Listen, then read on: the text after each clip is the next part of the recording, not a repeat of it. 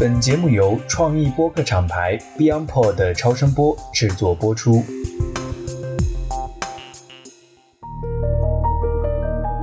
欢迎收听《以变应变》，我是主持人艾勇。这是一档关注企业在变革环境中创新、转型、迭代、进化的播客节目。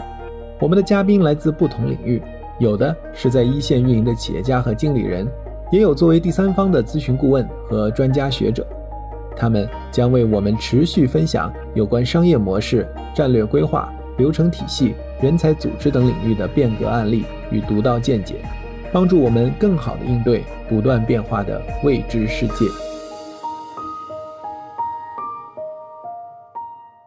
各位听众，大家好，欢迎大家来到以变应变变革电台新一期的节目。今天我们邀请到的一位嘉宾呢，是国内著名的 OKR 的专家李阳林老师。他来自多州，那先请李阳林老师给我们做个简单的自我介绍吧。大家好，我是来自多州的李阳林，我是多州的创始人，在 OKR 陪跑这个领域，我们已经耕耘了四年时间了，很高兴能够在以变应变的电台跟大家有一次交流。我跟杨林老师认识是我是他的学生哈，我去上他的课，然后我们俩认识。OKR 我是因为我们原来应天下做字节的服务商。跟着字节一起去体验和使用这一套工具。杨林老师创业其实也跟字节跳动有很深的关系。我是二零一一年左右进入到中国的创投圈，一开始是做企业服务。我之前工作的公司是虎嗅，还有创业黑马。然后在那些年呢，就一直服务创业者。在那个过程当中呢，我也在求索，去想我自己应该是谁。然后那段时间其实还是蛮痛苦的，直到后面在一个。可能是刚好就像生孩子一样，到了那个快要把孩子生出来的时候呢，就有几个人给到我一些灵感。其中一个人就是张一鸣。啊，那个时候我在创业黑马的时候，我们要经常去见一些大的企业家，把他们的一些想法、信息输送给中国的中小企业家。啊，那个时候我是陪着我的老板一起去见张一鸣的，就会发现他不容易被影响，他的自我掌控的能力特别强。最近啊，我的同事们给我算那个生命数字，不知道你玩过没啊？没有。什么叫生命数字？就是你的生日怎么一乘一除的，就得出呢你一个生命数字。然后最后得出来我的生命数字呢，就是掌控欲特别强。但我后来我理解一下，就是我的那种掌控欲不是对别人，就是我对我自己有极强的掌控欲。之前我会感觉自己失去了对自己的掌控，就我不知道自己要成为谁。但是当我看到张一鸣的时候，我就觉得眼前一亮，哦，他很能掌控自己啊。那我觉得，哎，要要是我能成为他这样的人该多好。所以我当时就也受到一些启发吧，零零碎碎的很多启发，所以出来创业。那后来我觉得掌控自己，你需要有一个根扎的非常深的目标。那么这个目标如何去进行目标管理和目标建设？你的目标在哪是你的一个梦想，但你怎么把它建设出来是需要方法的。所以后来也是这种机缘巧合，外加这种自然和必然的趋势之下，所以在一九年的时候，我们就专门去研究张一鸣他是如何做管理的，然后就这么一切入进去，就到 OKR 了。现在 OKR 在国内应该一九年那个时候要火的太多了哈，我感觉现在这几年 OKR 成了显学。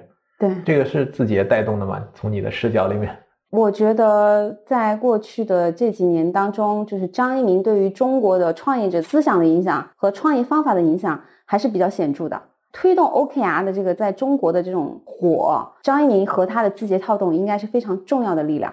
现在你觉得市场上大家在谈这个 OKR，包括讲 OKR、用 OKR 的企业也都非常多，然后机构也非常多。你觉得舵州在这个市场上，我们有一些什么样跟别人不太一样的观点？如果说有一个明显的不同的话，那就是同理心吧。其实我们内部做过很多次讨论，做这个 OKR 跟别人的 OKR 有什么不一样？我们有得出过很多个这种观点，比如说我们不是以培训驱动，而是以陪跑落地驱动，因为我们不认为 OKR 是一个靠培训就能解决问题的一个工具，它真的要实战。所以呢，我们的跟别人不同的地方就是我们要去陪跑，让效果真的发生，这是我们内部以前探讨出来的。第二个呢，就是有很多这种机构啊，他们会以工具为第一要义，好，你一定要遵照 OKR 的方式来做，OKR 是很棒的，如果你用不好，一定是你的问题，不是 OKR 的问题。我们不一样，就是我们会着重于客户的业务是什么，客户的业务在他的业务的框架之下，他们想解决什么样的问题，就以业务为本，而不是以 OKR 为本。但是呢，我自己这两天我认真想了一下，我觉得这两点它在执行侧非常的重要。为什么我们会有那两点？我们内部讨论出来的不一样，是因为我们要求自己具有同理心。客户买我们的时候。我们要站在他的角度去想，他发生了什么，他想解决什么，他想建成一个什么样的目标。我想从创业那个时候开始，我们做一些简单的回顾哈。就当那个时候，你想把 OKR 的这个辅导和落地作为一个主要的业务去开展的时候，你那个时候接触到的企业，他们对于 OKR 这件事情的认知和想法是什么样？这个过程是怎么样，在一个不断的改变？然后你们对这个事情的理解也产生了一些什么样的变化？多州创业是从一七年开始的，那个时候我们还不敢说 OKR。其实，在一开始的时候，我们团队就引进了一些组织专家哈，他们认为说我们要做目标管理的话。像 OKR、KPI 这些工具都应该去涉猎。当时呢，对于 KPI 我们肯定是不会碰的，因为那个它不是一个新领域。然后那个时候呢，也不敢跟客户说我们是做 OKR 的，因为我们是一七年底、一八年成立的。那一八年的时候，你跟客户说 OKR，他们觉得什么鬼？所以那个时候我们给客户去做服务的时候，我们一开始打的点就是使命愿景，我们给客户提供使命愿景、价值观的工作坊的这个服务。这个听起来很像阿里。说实话，那个时候大家还是愿意为这个买单的。在一八年的时候，可能那个时候因为阿里很火吧。所以你说这个话，客户愿意接受，你自己也觉得得以配位哈啊。对，到一九年的时候，王兴还说了一句话嘛，是过去十年最差的一年，但是未来十年最好的一年，很搞笑啊。对，王兴准确的预言了疫情的到来哈。至少到目前为止。对对对，那个时候到一九年的时候呢，因为对于张一鸣他的管理的进程的深度的研究，所以这个时候我们对于 OKR 的理解就很深了。这个时候我们就不太管。客户，你到底觉得我们是不是神经病？就我们很笃定了，就这件事情，他已经被大企业验证，帮助张一鸣从二零一三年，他能够把这个企业从一个小规模组织到一个大规模的组织，他的团队也是五湖四海，文化背景各异，他被验证出来了。同时，我们在研究的时候，我们自己也在用 OKR，这个时候就会越来越相信，并且我们也去市面上找一些其他的企业去验证，就很相信了。所以这个时候到一九年的时候。我为 OKR 代言，向不懂或不接受 OKR 的创业公司去推荐这个产品。那么有一些客户他是很相信我们的，他就接受我们的建议，接受我们的建议，我们就帮他去理啊。包括我们自己也在用。那这个时候我们发现，在这段时间的时候，OKR 是一个非常好的现实反推问题的一个非常好的工具。很多企业就会有一种啊变化特别快啊。举的例子的话，就很容易就都能够理解啊。比如说我们服务的有一家公司，这个老板呢有很多很多的想法。Push 给他的团队，然后他的团队呢就会觉得我们老板怎么老是在变啊？但是老板觉得说市场在变化，如果我们不变，我们不就死了吗？然后肯定是要变的呀！而且呢，老板觉得自己很笃定，说我们不是一直在做同一件事情吗？老板觉得是在以变应变，对，以变应变，并且认为没有变。团队认为是说变就变，就是很可怕的就是老板并没有认为有变化，老板只是认为说我们在战术层面迭代一下有什么不可以呢？员工就觉得。你已经从底层颠覆你自己了，这就是两种就是认知的差异。那那么 OKR 有个什么好处呢？就是当我们去定这个目标的时候，如果以季度或者以月度或者以双月都可以哈。那在定目标的时候，大家都会在思考我的 O 是什么，我的 KR 是什么，然后公司级的 O 是什么，KR 是什么，个人的是什么，这样拆解下来嘛。然后在过程当中就会发现，老板有很多新的想法冒出来了，他被记录在案了。在季度末去复盘的时候，发现为什么你说的事情你没有去完成呢？啊，我去忙别的事情了。那你为什么要去忙别的事情呢？你当时制定的东西你不在意了吗？我在意啊。那你在意，你为什么不去执行呢？就这几个问题一问到，就把人能给问懵。就这个时候，我们开始反思：哎，那些变化是真的应该存在吗？到底是员工说的对，还是老板说的对呢？其实对老板来说是很好的照镜子的工具。对于很多老板扎下去思考他的战略的帮助非常的大。那还有一个呢，就在这个过程当中，因为从一九年开始到二零年，就市场变化特别大嘛。其实很多公司在这几年当中就烟消云散了。那在我们服务的公司当中，因为有了 OKR 去统一大家的思想、统一目标，并且激发团队去共同思考，很有意思的现象啊，就员工和团队他们是两面镜子嘛。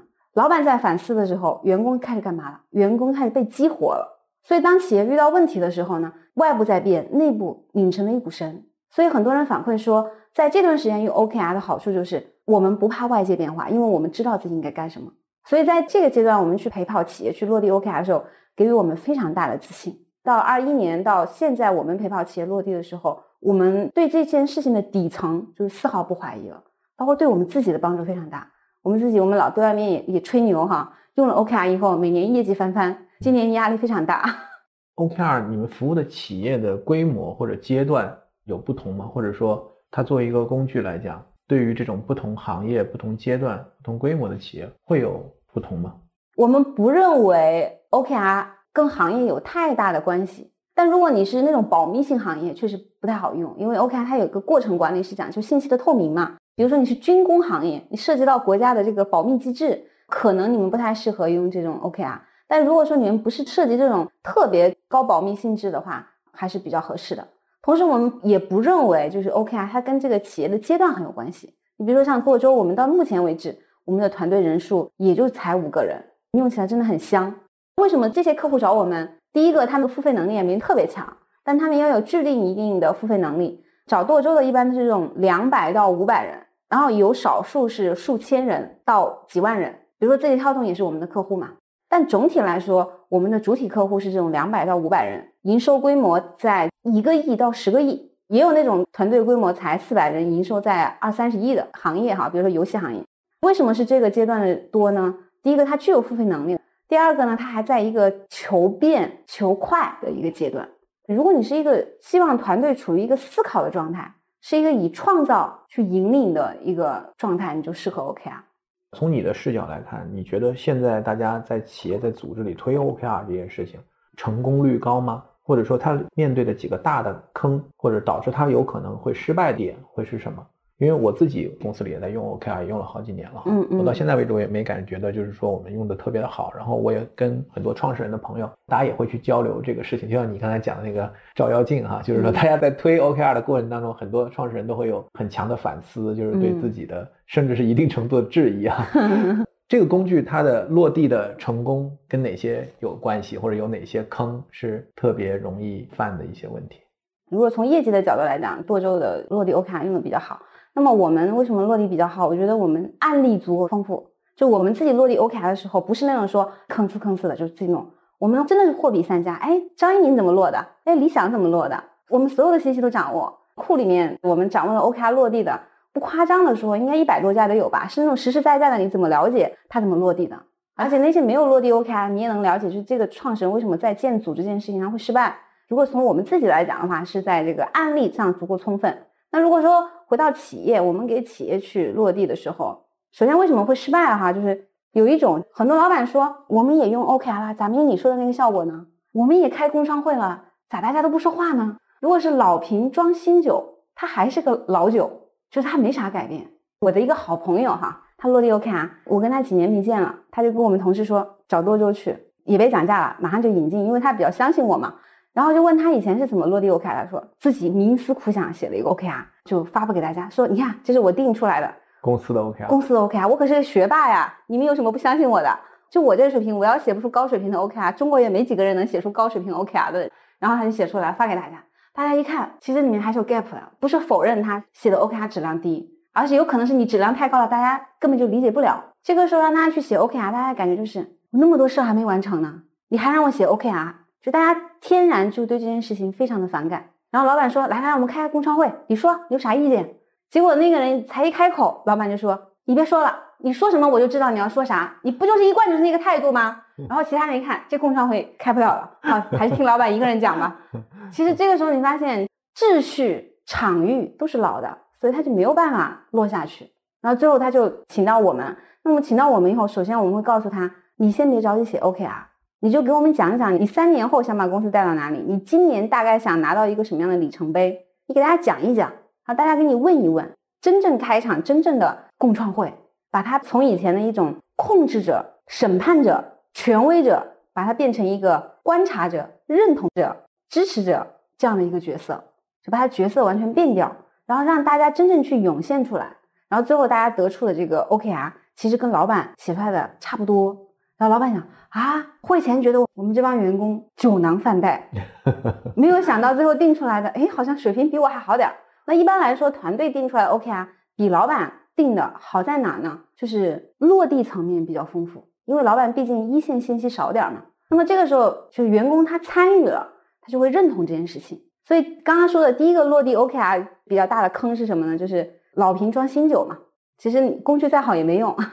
第二个呢，就是要有参与感嘛。如果员工有参与感以后，他会非常认同这件事情，他认同了，他就愿意去做。现在呢，我觉得我们在给企业里面去落地的时候，我们没有遇到太多的对于 OKR 本身的抵触。好像现在的员工可能大家信息也比较充分吧，他们事实上是有一种大汗逢甘霖的感觉，就是听说要引进我们了，他们都会很开心，说啊，我们就特别期待，赶紧吧。但是希望你们能够落真正的 OKR，他说我们公司 OKR 那都是 KPI，你们能不能保证别是落成 KPI 了？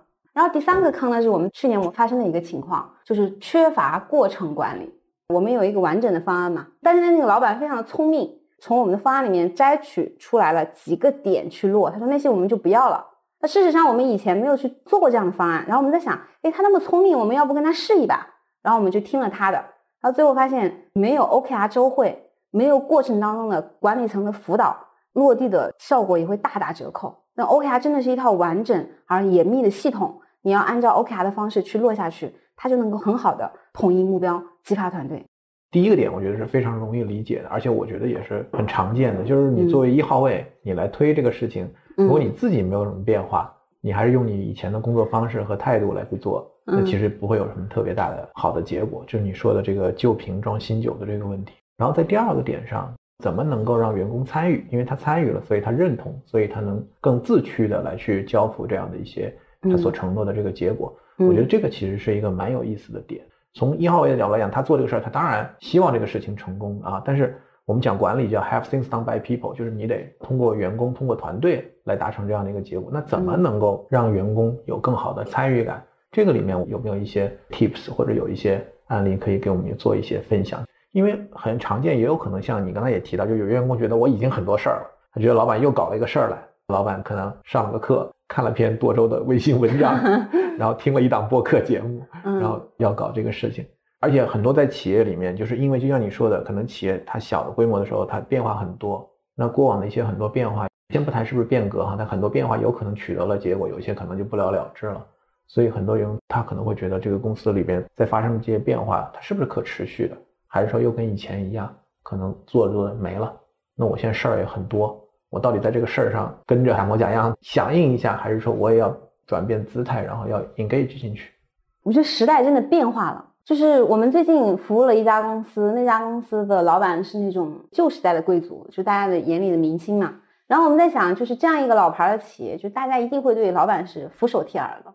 老板就是以前被验证成功过的嘛，毕竟是大成的。但是我们进去会发现，内部的这种对抗情绪非常大，大家特别愿意说话，各种质疑。就那天我们给他们公司开了一个 OK 的宣讲会，那个时候因为我在外面出差嘛，我还没有接触这家公司，大家都特别的大胆。啊，我们那个高管们定的 OKR 质量不咋地啊，因为他们现在高管层落嘛。然后再问李老师，你能不能认真回答我一下 KPI 和 OKR 什么差别？然后我很认真的回答，他们就会说不能，你无法解答我的问题，特别的躁动。就是因为我在其他公司看到这种情况，我是很接受的。现在就是员工越来越不像以前那样认真听话了，团队现在越来越有自我意识。每家公司的团队不能像火药桶的话，至少像烧开水嘛。每家公司都像一锅开水。但我没有想到，我们服务的这家公司也是一样的，他们跟其他公司没有什么差别。就是我举这个例子是说什么呢？就是员工只要你不妨碍他，他们都特别想要有参与感。有些人呢是想瞎参与，有些人呢是真的想参与。那么呢，我们在这个过程当中会发现，有的人他真的是认可这份事业，认可这家公司。你只要不压制他，给他设置条件，他们就会参与进来，并且贡献出非常高质量的思考。那么他们就会引领团队的参与感。然后我们在深圳服务的一家公司，他们老板第一个周期服务完，他就跟我说：“他说杨洋老师很明显在第一个周期里面有引领者，有认同者，就是还跟着走。然后他希望第二个周期能够把跟着走的人也能变成引领者、认同者。首先，大家天然有参与的需求，只是以前老板以一己之力压制住了大家参与的需求。然后第二个呢，就是团队里面是有榜样人物的，每家公司都有。”比如说，一个十二人或者十个人的高管团队，一定有那么三个人是 QL，他是能够带动整个团队的。所以就是相当于你要找到一些联盟，或者说不是你自己一个人的吭哧吭哧的做这个事情。对对对对对，因为其实我觉得大家还是有一个底层，他们来了以后，并不是只想拿个工资，他们还是希望能够把一些事儿做成的。我觉得这就是德鲁克牛逼的地方。很多人做公司做到一定程度，都会认可德鲁克。德鲁克不是说管理的。底层就是激发人的善意嘛，那就是相应的说的是这句话的底层逻辑就是暗含认可大家都是有善意的。然后你刚才讲第三个点，我觉得也是很重要的，就是这个过程的管理哈。嗯嗯，这个过程管理其实还是 top down，就是说从老板、从推动这个变化的要做这个事情的人开始，他得来去把这个过程推动下去。因为这也回到就是 OKR 和 KPI 的这样的一个经常大家会去讨论的这样一个话题啊。这一块我也想听听你的见解，就是老板很容易一个视角就是去检查 KPI 有没有完成的。因为 KPI 可能很容易看到，就是数字，尤其是销售数字是非常直观的。那这个时候可能在过程管理中，其实所谓很多人理解的过程管理，就是我去看这个数字到底有没有做到啊，然后去拆解这个数字。嗯，那 OKR 所要求的过程管理是什么样的？它和我们在看 KPI 的这个数字完成率是吧？每周开周会看一下这个数字 KPI 完成多少啊？完成率是多少啊？这个差别是什么？你刚刚问的问题，我先从就是 OKR 到底怎么定先说起。很多公司呢，尤其是南方的企业，我们在定 OKR 的时候呢，尤其去年遇到大量的这样的挑战，就他们定 OKR 会定哦，今年的目标要挣钱，KR 一挣多少钱，KR 二挣多少钱，KR 三挣多少钱。然后呢，在去年或者说在更早期一点的时候，我们当时觉得这么定肯定是错的，因为 OKR 它是一个推动业务和拉动业务的工具。我们来想一下，就是你创业怎么才能创成功？就是你肯定是因为某项能力服务了那些客户，客户认可你了。你们又塑造了一种核心能力，又去培养了一批团队，那么你这个创业就要成功了嘛？那随后带来的是这个业绩嘛？那如果说你最后你就变成了这种唯数字论，那其实就是 KPI 了，那不是 OKR。OKR 它是一个以业务、以路径的共创为驱动的。那但是呢，有很多企业他们就会觉得说，你的 O 不就是告诉我我要去哪吗？KR 不就是如何验证我去到那儿了吗？我定钱怎么啦？我就是想要钱，你没办法，你得听客户的嘛。所以就陪着客户去走那种方式的 OKR，走着走着，客户自己放弃那种方式了。他们会觉得说每周去过钱到哪里了，事实上对业务的推动没什么作用，而且反而有一种压抑的情绪。如果说你变成了一种说，哎，我们要我们的三年战略是到那儿做一家什么样的公司，服务多少企业，然后你今年你要新增多少客户，你要打出一个什么样的爆款，你要创建几个新业务，那么这样的情况下，我们每周去检视我们有没有在那个业务线条上。为什么进展顺利？为什么进展不顺利？那么对于团队就是可赋能的。你刚刚说的这个过程管理是指你的 OKR 到底怎么写？是以业绩为导向，还是说以业务为导向？我们不管是 KPI 还是 OKR，其实它通常来讲是一个周期性的一个梳理。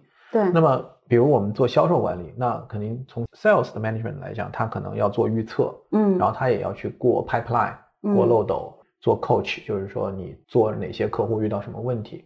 它是一个非常 KPI 导向的这样的一个过程管理，OKR 它所需要的这样的一个过程管理，跟简单的 Re 数字以及这个数字它背后的客户，你在做这些客户的时候遇到了什么样的一些问题，它这个差别在哪个地方？或者说它是不是两件事儿？因为我觉得现在有很多企业也是在尝试着接受，就是 KPI 和 OKR 确实不是一件事儿。那它作为两件事儿来讲，它是并行的吗？因为毕竟很多的企业它还是要数字，数字还是得去看。嗯，就是一件事是我们的业务的推动拉力，那个数字呢，它有一个管控的性质，做到了没有啊？为什么没有做到？它会一下子让大家的紧张氛围会拉得特别大，而且这个呢是对 OKR 一个很好的补充，这是我的个人体验哈。你比如说到 OKR 这块儿，因为它讲究这种赋能，讲究激发嘛。比如说我们定了一个 O，然后 O 一呢我们要效能要提升，O 二呢我们要把新业务做得到一个什么样的高度？最后呢会发现进程当中的时候，这个 OKR 的进展不是很顺利。但是呢，大家都尽力了，因为彼此要鼓励嘛。而且每周的 OKR 会都是这种庆功会，然后这个我们看过程啊，不只是看结果。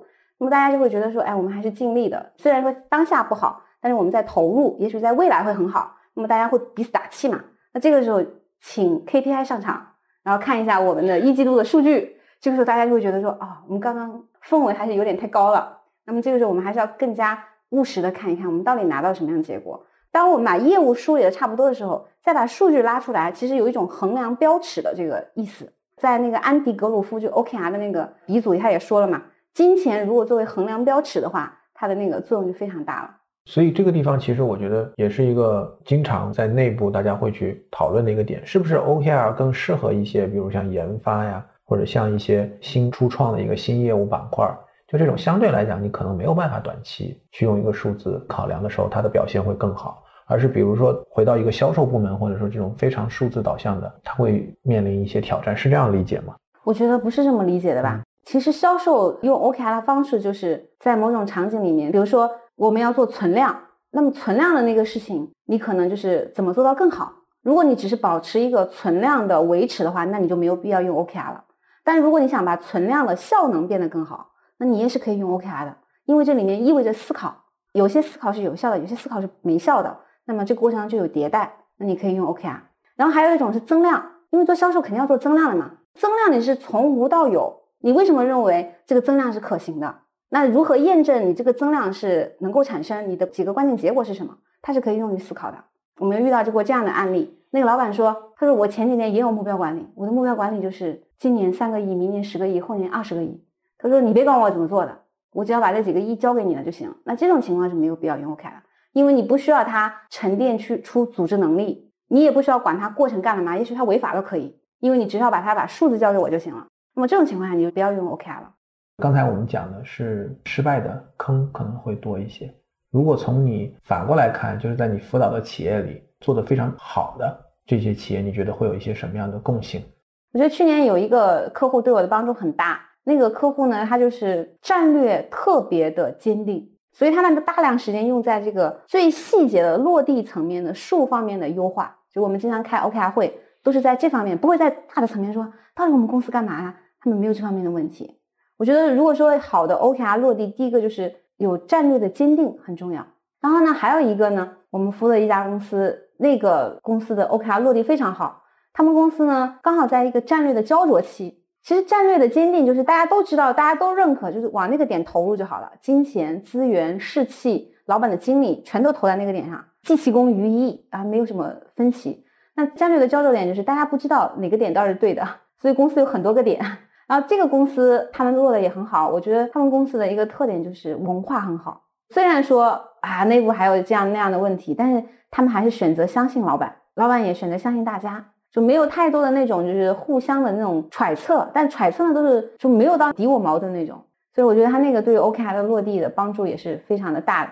那如果它战略还在焦灼期，就意味着它的 O 其实相对来讲是分散的，不同的几条线的并行有不同的 O，是这个。对对对对对，而且我们在这个过程当中，现实倒逼思考，他们的逐渐就开始聚焦了。我觉得这个也是非常棒的，就是他们就是说，如果没有 OKR 的话，可能它还会这么散下去。因为大家不知道，大家只知道好像有点散，但不知道怎么散了。但是通过 OKR，大家就看到是怎么散的了。而且在这个过程当中，很多线就开始萎缩萎缩，有的线就长大长大，那么这个脉络就会非常清晰。所以一个是战略的聚焦，一个是在战略焦灼的时候它的文化啊，对。还有第三个的话，就是如果你还搞不明白的话，你就把那个先固化再优化，就是你能够把 OKR 的这一套落下去。OKR 其实落下去那一套东西很简单，但是能够坚持下去很难。这是 OKR 教练的作用。从每个季度的共创到一个季度中间的十二期周会，很多老板都很害怕开周会的，就很神奇。你你不进到中国的商业体，你都不知道为什么。你进去了，你才知道是为什么。你能够坚持把十二场周会开完，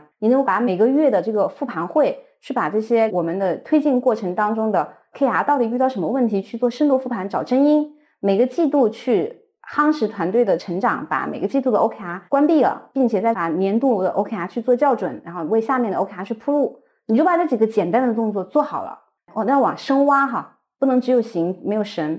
你把这几个动作做好了，你的收获也会非常的大。第三条就是一定要做到。我刚才觉得那个问题很有意思，就为什么老板很怕开周会？我觉得还是可能是以前的那些问题吧，就是周会都是那种互相挑战。没有主题嘛，然后说你上周做了什么？那个人一说完以后，老板就说：“我之前交给你那个事儿，你为什么没有做？”又在找借口，就是每个人都受到这种伤害。我曾经参加过一个会，会议的上半场是大家伤害老板，一起特别统一，就说老板有个决策是错的，然后各种力证老板那个决策是错的。最后老板以一己之力力压大家说：“我的决策就是对的。”然后，但是其实整个上半场大家都在伤害老板。然后这个话题结束以后，老板开始伤害大家了。老板就开始说那个业务做到现在做到这个水平，你干什么去了？然后逐一每个人骂一顿，就是这种会，你说大家愿意开吗？就是其实老板开完以后心里也很难受，大家也很难受。老板发现大家看他眼神不对了，他就会让这个 HR 去做一下团队访谈嘛。HR 就会一访谈说，哎，大家觉得会议太多了，没有必要老是开会，尤其是那个周会。其实我们还遇到一个情况，有一个人是老板斥巨资招来的人，然后呢参加公司的周会，中间拍案而起说这个会我不想开了。直接走了，那么这样的信息多了以后，老板你肯定觉得，哎呀，看来这周会确实没啥用，我自己也很不想开，要不就不开了吧。然后我们到引进 OKR 以后，我们就会建议他说，OKR 的周会的目的就是为了重复目标嘛，你一定要开周会。他们就会说，我一对一重复不可以吗？为什么一定要大家在一起重复？就是他们还是会有抗拒。所以这个也是，就是日常的管理，开会其实是个既是管理的必要的标准动作，嗯，但同时也是大家诟病非常多的形式，就是大家怎么开好会。关于这方面的书都汗牛充栋哈，就是那在 OKR 的这个会上，你觉得刚才讲了，就是一个是周会，对吧？然后月度的复盘，季度的共创，这几个会是必须要开的，而且。其实 OKR 的周会，就是你按 OKR 的格式来开，就是你可能你还没有用好，你会觉得不就是个形式主义嘛？当你用好，你会发现它真的很美妙，很香。嗯，因为 OKR 它是先组织目标为大嘛，大家来的时候都是为了组织目标做贡献的，互相帮助。比如说我认领了 KR 一，你认领了 KR 二，只有我们两个人加在一起才能完成公司级目标。那么现在我遇到了卡点，这个时候你的第一反应是什么？你可能第一反应是要帮我，而不是说原来我就知道你完不成。看看吧，我没说错吧？他不是这样的，就是他们是为了只有我和你加在一起完成了公司级目标才会完成，所以真的就变成了一个团队赋能的状态。然后如果说我就是完不成，那么可能你就会接过去说，那你其中有一部分我来吧，你也愿意这样做，因为团队都在这儿，不是老板一个人唱独角戏了。我想再问一个问题哈，因为这几年 OKR 的主题的繁荣，很多企业都开始再去用，那也催生了很多的第三方的工具。嗯，所以那最有名的肯定是飞书了。为什么大家觉得字节像你说的，在整个 OKR 这个市场也是一个 leader 推动力哈？大家觉得飞书，大家想先进组织用飞书，就是大家觉得工具也是一个很重要的生产力。那在这个 OKR 落地的这样的一个变化当中，你觉得这些工具重要吗？或者你会给大家什么样的建议在企业组织里？我觉得首先这些工具用起来挺难的，嗯，对，它是有很高的学习成本的。用起来了，确实是挺香的。我一直以来都是给客户推飞书，因为我自己有路径依赖嘛。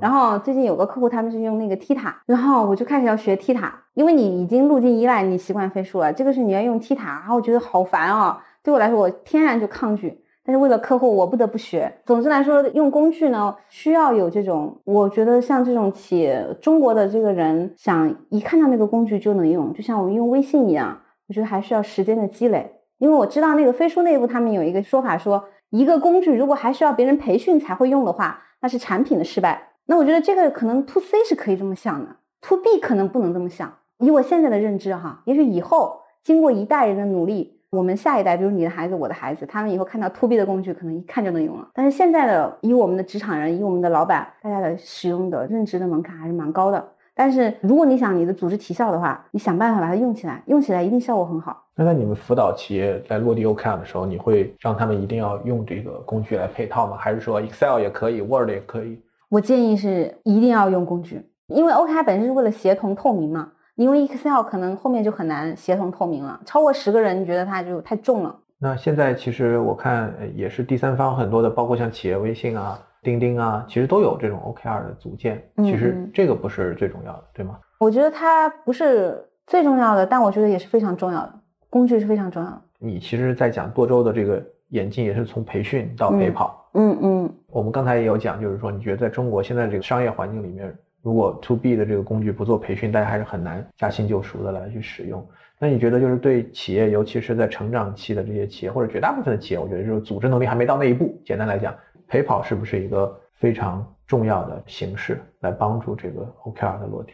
多周从一开始就是陪跑的 OKR，因为它在使用的过程当中是有很多很多的坑点的。除非你们公司的这个组织能力在过去已经积累的很好很好了，那么一些比如说场域的问题，然后团队共同学习的这个能力，它已经建立的很好了，那么你们可能通过一段时间的摸索，你们能走出来。但我们认为大部分企业是走不出来的，是需要靠陪跑的。甚至我们去年有一款产品。因为我们以前是希望大家通过两天的深度体验，然后再切到陪跑。后来我们发现，你只体验两天，他对于 OKR 的理解、认知的是那两天。但其实 OKR 是在每一天里头指导大家工作的。那反而其实那两天的体验让大家局限了对于 OKR 的理解。我们就是专心在陪跑。我们认为中国的大部分的创业企业，尤其是老板是业务出身的，陪跑非常重要和必须。那你刚才讲。我们作为一个陪跑，其实本质上是一个 OKR 教练，对吧？做的是 coach 的这个角色，主要是 coach 老板，还是是 coach 这个组织，或者说他的核心团队？因为我觉得现在其实也有一个概念哈，在管理上大家讲集体领导力 （collective leadership）。可能一个组织它本来就不应该是一个一言堂，或者说是一个老板说了算 top down 那反过来，但作为从你们 coach 的角度来讲，从辅导的角度来讲，你们进入一个组织的时候，你们更多的发力点，或者说你再去辅导企业的这些团队的成员的时候，你们的这个着力点是一个什么样的一个考虑？首先呢，那个我们有个客户特别有意思，他说你们这些搞组织服务的，就没有一个人跟我说。这个工程是二把手工程，所有都是一把手工程。对，我觉得这个肯定是对的，就是 OKR 它一定是以一把手去推动，才能提高成功率。那我们扣题的点呢，不要给 CEO 太大的压力，CEO 也是人，CEO 不是工具人。啊，一说这个事儿是谁的事儿，一把手的事儿，说这些事为什么失败了，都是 CEO 的错。我觉得这个也就是太站在道德制高点去评判人了。如果说我们在用力的时候，我们还是会面向这个组织的整体吧。然后或许有一些些微的倾向，比如说八分在团队，额外留出两分在创始人，而且额外留出两分在创始人身上，并不是说要对他去做 coach，而是说对于整个项目的进程，哎，我们应该怎么去设计，有没有达到我们组织的目标啊？怎么去优化？整体八方还是在团队。我现在其实有观察到，有一些企业里边，为了把 OKR 这件事情落下去，他还设计了一个专门的。一个 title 或者一个专门的角色来做这个 OKR 这个的 PM，嗯，就一个项目经理专门来负责 OKR。你们有看到过这样的情况吗？我认为这个 CEO 不是首席执行官嘛，就是执行战略的，对吧？OKR 就是战略执行工具，它是一个非常棒的 CEO 管理业务的抓手。OKR，那我自己在运行过程当中呢，我发现这个业务啊，老是 CEO 一个人管，CEO 压力是挺大的。嗯，我会倾向于做一个轮值的 OKR 大使团。比如一个周期，大家轮着来。一个好处呢，就是每个人都练一下手，因为谁当 OKR 大使，他或多或少都会带一点自己的执念进去。那么每个人都轮一下呢，就能够中和一下。同时呢，每个人都能在这个高位上去看自己的业务。我们在辅导企业的时候，我们也会让企业内部去设立 OKR 大使这样的一个职位。我们能够亲眼的看到这个人成为 OKR 大使明显的成长，因为他在驱动整个公司的业务往前走啊。甭管他是不是只是组织了会还是怎么样。他就是位置很高了，他就是能够全局的看问题了。那这个 OKR 大使，通常来讲，我们从一个什么样的角度来去筛选呢？我觉得成功率比较高的，还是我刚刚说的，就是十个高管里面有那么三个 KOL，或者说那还有一些跟随者，吸收个两一到两个、两到三个啊 QC，就是因为他们一弄，他们就会认真负责，他们不会让这事塌掉。他们看中的不是 OKR，他们看重的是公司业务越来越好。所以就是选一个相对来讲在组织内部更有领导力。对他其实就有一点这种轮值 CEO 的班底了。我最近有一个朋友很好玩，他说他很早就思考一个问题，说我要是挂了的话，公司谁接手？所以他在很早在公司内部就做了一个 CEO 轮值的制度。我认为 OKR 是一个很好的提升团队管理能力、帮公司建立轮值 CEO 的一个很好的工具。因为如果你没有这个工具的话，你交给他，你还担心哎他会不会瞎搞啊？但是如果有了 OKR 以后，大家都是按照流程来，这个目标都是大家共创出来的。方向肯定是一把手指引的，那么他有了一套标准化的，但是又有很好的这种发挥空间的培育高层团队的一个抓手了。现在我们在疫情当中，我觉得这一波疫情，其实我不知道你的感觉啊，你也最近闭关了一段时间，就是跟二零二零年那一波疫情相比，我是觉得二零二零年那波疫情其实真的是很突然，然后大家也都没经历过，是吧？嗯。然后这一波现在，我觉得心理状态会有一些不太一样。现在大家对你刚才讲王鑫的那个预判，就大家觉得。现在不确定性其实某种程度上更强了，不管是国际的还是国内的这样的一个经济形势。那在现在非常不确定性的这样的一个环境，资本市场也发生了很大的变化。回到我们的主题，我们叫以变应变，哈，嗯，你觉得你会对创业者、创始人、对企业有一些什么样的建议？从组织发展的角度，我觉得一定要用好 OKR 吧，嗯，因为这样的话让我们人生更轻松一点。因为我自己也全程体验过不用 OKR 到用 OKR 嘛。我也服务了那么多创业者，你没有一个工具帮你梳理脉络的话，你会觉得公司好多事都需要你去亲力亲为，你觉得公司哪哪都塌了，然后你会你的人生质量非常的低，然后导致你的家庭的生活质量也非常低。其实创业者好苦的，但是你当你用好 OKR 以后，你整个公司的这个脉络理清了，然后各个坑位呢也分工了，那么这个时候你能够往后退一退，退然后就有思，有思了以后就会有变，才会有真正有质量的变。要不然你跟随这个外部的变化，那你这什么时候是个头啊？而且我是一个死亡研究爱好者，因为我从小就很害怕死亡嘛。前段时间看了一本书，那本书真的特别棒。它这里面讲的是，当你一直被外界所牵引着活，或者说某种程度上你总是在取悦别人，你取悦外部的一些变化，也是在取悦团队，也是在取悦。他说这样一直被外界牵引着而活的人，他会很害怕死亡。我也在思考，但是如果说一个人很笃定的，他从自己的角度出发，我应该干什么，想得非常清楚，他应该怎么去做，他也想得很清楚。那么这样的人，他认真活好每一天，他就不会那么惧怕死亡。哎，我觉得这句话很打动我，那也会更加让我笃定，我要用好 OKR，就是我每天都按照我自己的规划去活，我不会被外界牵引。我相信每个创业者，他不愿意过以往的那种生活，他去创造，那么他一定是很有理想的人，他一定是有追求的人，并且他是一个希望掌控自己的人，他才会去创业。那么 OKR 是一个帮助我们掌控自己的工具。我是一个掌控欲很强的人。好，非常感谢李阳林老师哈，然后跟我们今天关于 OKR 的一个非常精彩的一个分享，我们也希望大家都能够用好 OKR，都能过上幸福的人生。好的，那今天就到这里，谢谢大家，再见。好，再见。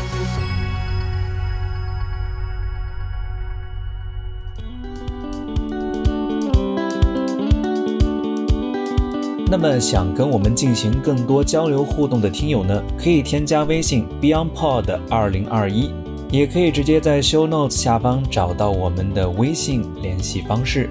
好的，我们下期节目再见。